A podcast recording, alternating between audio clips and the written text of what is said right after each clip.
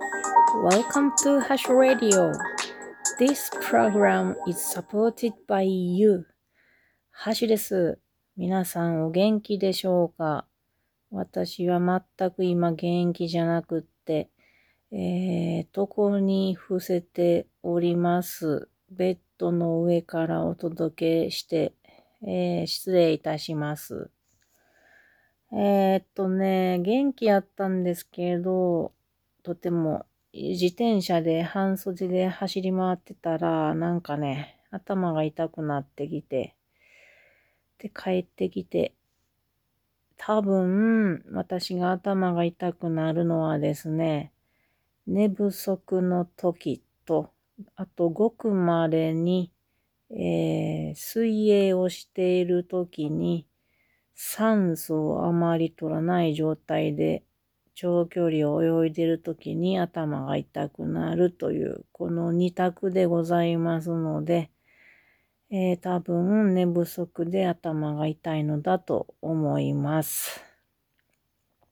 あんまり頭痛くなることがないから、頭痛くなると辛いね。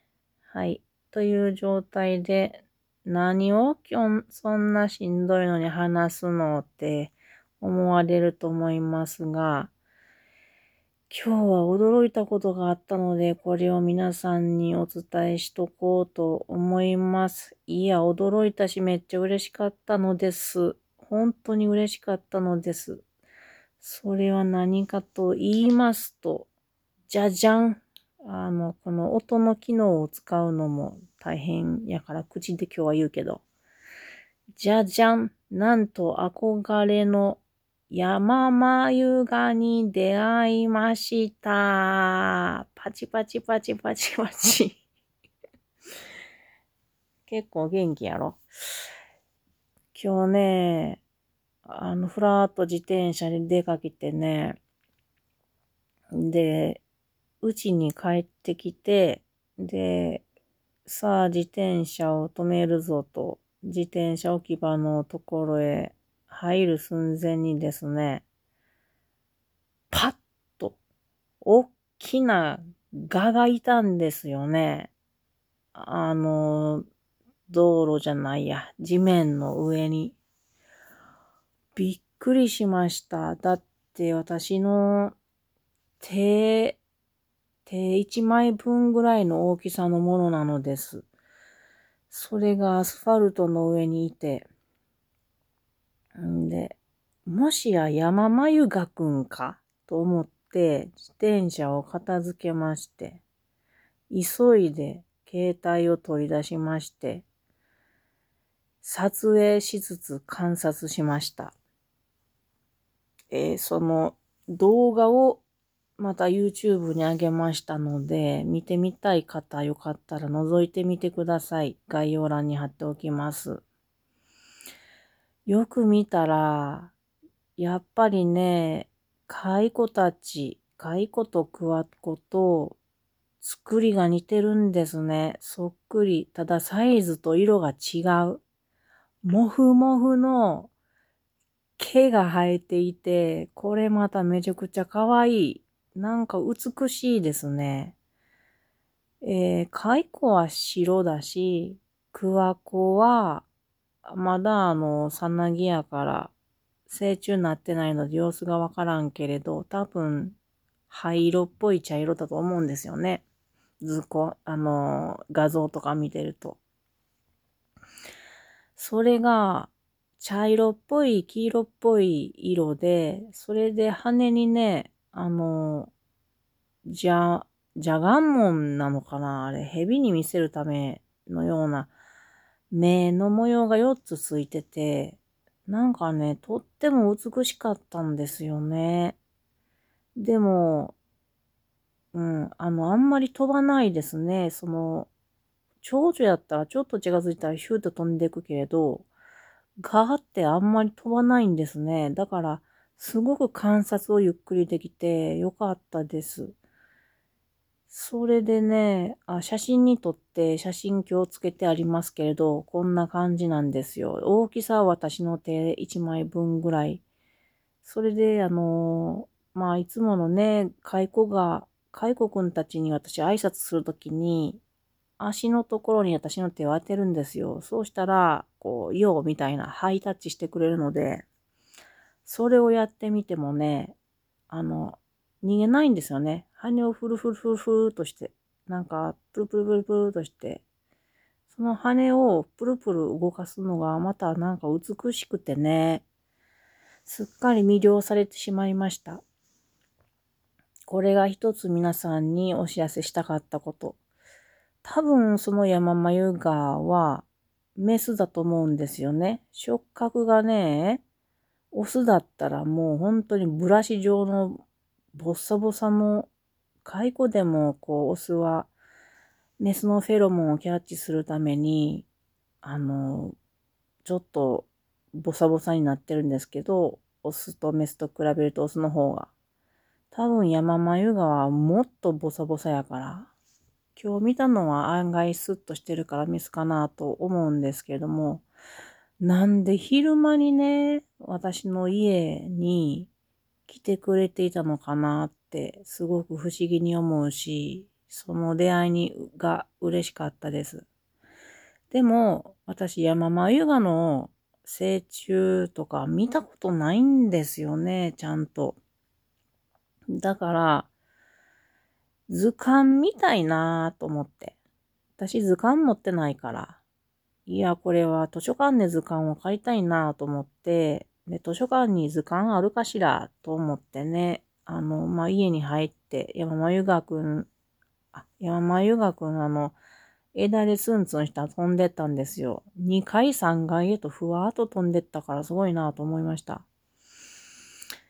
で、家で、図書館で山眉川についてちょっと調べたりしてたら、ああ、やっぱり山眉川っぽいと思って。で、えっと、それで、何やったっけ？ああ、山眉川っていうのを調べてたら、何かね、インターネットで、ガウリおじさんっていうのがヒットしてきて、なんだこのガウリおじさん？これはガを売るおじさんっていうことなんですけども、なんだろう、ガを売る人なんだろうかと思って、それをね、あの、検索見てみたらですね、これがまた驚いたんですけれども、ガーに魅了された女性がですね、ガーを刺繍して、それをブローチにして、展示とか販売をしている人たちがいたんですよ。これも衝撃的で、で、その人たちが何なぜそれをしたかというと、やはり蛾に魅了されて、それで、その蛾を、まあ、本当の蛾をこう身につけておきたいっていう欲望があるんやけど、それはできやんから、それなら作ってしまおうということで、ガのブローチを刺繍で作ったっていうことなんですよ。で、その作品が、まあ、見事。で、どれぐらい、私もちょっと、その気持ちがよくわかるんですよ。なぜかというと、カイコちゃん可愛すぎて、カイコちゃんのブローチ欲しいなとか思ってたんですよ。あと幼虫の天を見が見上げている幼虫の姿の置物とか欲しいなとか思ってたんですよ。だからその人の気持ちすごいわかるんですよ。ただその人は作ってるからね。すごいなぁと思いました。で、いくらぐらいするんやろうと思って、ちょっと覗いてみたら、6万円とか7万円とかするんですね。いや、これは無理やなと思ったんですけど、でもそれぐらい手がかかるそうなので仕方がないのだろうなと思いますが、こういう人の存在を知らなかったから本当にびっくりしました。うん、でも、その画をめでる人の気持ちはやっぱり一緒なんやなっていうのがなんか共通の気持ちだなと思いましたね。で、そのガウリおじさんが本を出版出版してたんですよ。何やったっけな、タイトル。またあの、概要欄に載せておきますけれども、もふもふのなんかこう、が、その、作ったブローチ、ガのブローチと、あと絵を描く人もいるので、そのお二人の中の、お二人は、一人は絵を描く人、一人は刺繍、刺繍をする人で、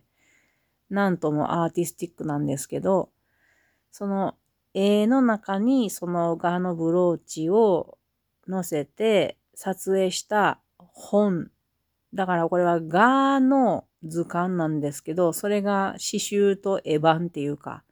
そんな素敵な本があったので、うっそーんと思って図書館で調べたら、